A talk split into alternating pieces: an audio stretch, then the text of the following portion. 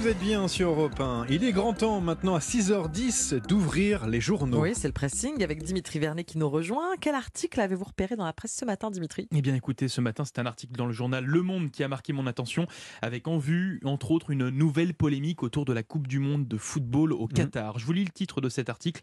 La FIFA interdit au Danemark des maillots pro-droits humains.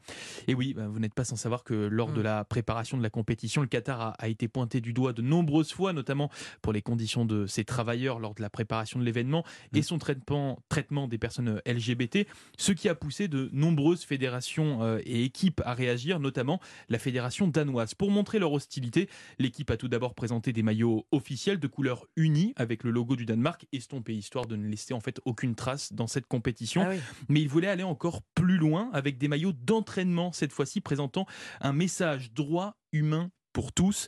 Sauf que Ça passe la FIFA, pas, ouais. ça passe pas. La plus grande instance du football en charge de la compétition en a décidé autrement en interdisant ces maillots protestataires, expliquant qu'il est interdit d'afficher euh, des messages politiques sur ces maillots sous peine d'amende et de sanctions. Et la FIFA a par ailleurs appelé la sélection danoise à se concentrer sur le football. Sacrée ambiance à seulement 9 jours de la compétition. La FIFA interdit euh, des maillots pro- pro-droits humains. C'est à lire dans le journal Le Monde ce matin. Oh c'est Oui, exactement ça. Est-ce que, est-ce que- le, le Danemark aurait pu euh, être forfait? Forcé.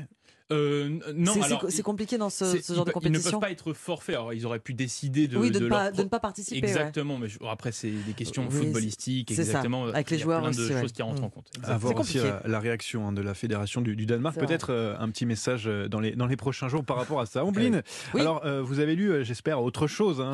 Oh, c'est beaucoup plus léger. Ah oui. Moi, je vous propose de jouer avec le magazine Elle ce matin. Vous êtes névrosé Pas grave. Ah, ça commence Vous n'êtes- pas les seuls et soyez d'autant plus rassurés, c'est souvent pire au sein des familles royales. bah Inspirez-vous des reines, des princes pour surmonter vos divers grains de folie, pour relativiser, hein, en fin Oui, de compte, euh, voire trouver une porte de sortie. Alors je vous donne un exemple, oui, parce qu'on va jouer.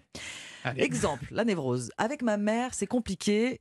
Vous ne vous sentez pas à la hauteur de ses attentes. Eh bien, votre Altesse royale de référence, c'est Charles III, bien sûr. Ah oui, d'accord. Ah, Eh évidemment. oui, oui, lui bah qui a oui. attendu 70 ans avant de monter sur le trône. Bonjour le Belle complexe d'Oedipe. ouais. hein, voilà. Elle propose euh, une piste thérapeutique euh, à Charles III et aux autres hein, d'ailleurs, prouver qu'il n'y a pas qu'une seule façon de réussir à la Elisabeth de style, mais bien qu'on peut peut régner ça. à sa manière. Voilà. Vous avez compris comment ça Oui, oui, fonctionne Ouais, très bien. C'est pour ça que je suis déjà en train de jouer là. Euh, C'est à vous. C'est à vous. La névrose, j'ai le complexe de l'imposteur. Hmm. Hmm, Vous n'avez pas le pédigré ou le CV suffisant pour mériter la place Ça que doit vous être une occupez. euh, euh, princesse qui n'est Ah, pas oui. de famille royale Ouais, euh, qu'il vous faut, Angleterre. Non. Euh, Ça doit être. On n'est pas en Angleterre. Mmh. On est Ah, en, je pense qu'on n'est pas en Angleterre. ouais. on est en Ah Espagne. mince. C'est la reine d'Espagne, Laetitia Ortiz, issue de la classe moyenne, ancienne journaliste. Elle a été catapultée sur le trône, jetée dans la monarchie. Donc ça n'a pas été facile. Voilà. voilà. Exactement. La solution, travailler d'arrache-pied pour avoir la paix. Autre euh, névrose. Je crois que les gens ne m'aiment pas l'altesse qu'il vous faut. Ceux qui l'aiment pas. Euh, Bon, ah bah, On va retourne en rester dans le- Angleterre. dans- ouais, dans Charles III, c'est c'est sa femme, je suppose. Bah oui, Camilla. Camilla Parker Bowles, oui. voilà, hein, ça tombe sous le sens. Jugée responsable du malheur de Diana, pas simple de se retrouver dans les souliers vernis de l'épouse de Charles III. Mais aujourd'hui, elle est reine euh, consort du Royaume-Uni. hein. donc, la solution, fredonner la chanson de Céline Dion. Les derniers seront les premiers. Une petite euh, dernière pour vous, la névrose. Je suis quelqu'un d'étrange. Vous ne rentrez pas dans le moule, quoi. Alors Ah, là, Elle est je- pas simple, celle-là. J'ai Ah pas oui. d'idée. J'ai pas d'idée.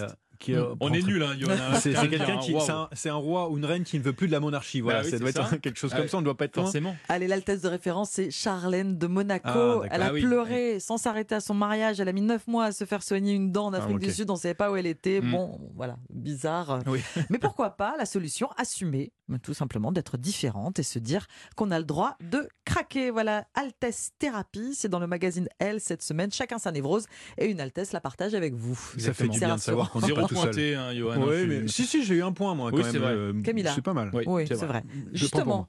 Oui. euh, vous avez gagné. Johan, à vous.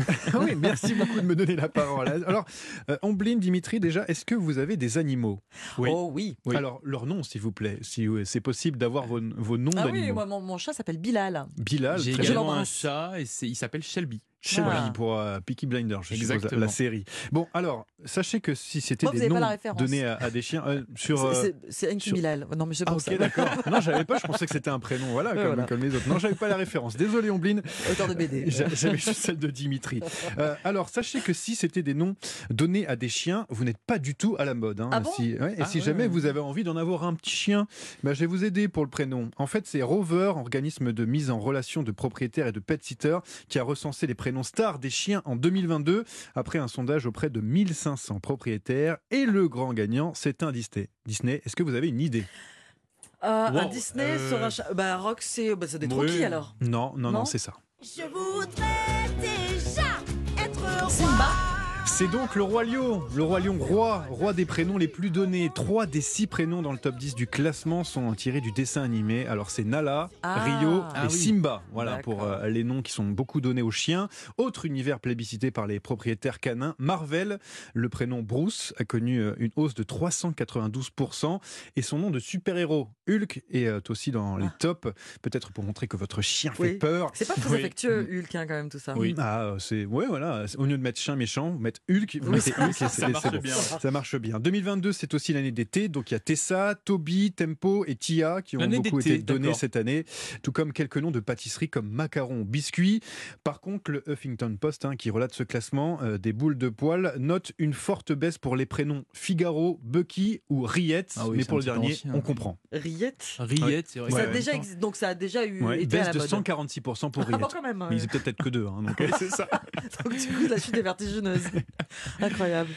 Huffington Post, c'est ça Pour s'enseigner, pour, pour le- choisir les noms des voilà, de- de prochains, vos chiens euh, en prochains 2022. animaux. Ouais, non star. C'était extrêmement enrichissant. Merci beaucoup, Johan. Merci, Dimitri. Le pressing sur Europe 1 dans un instant, la partition.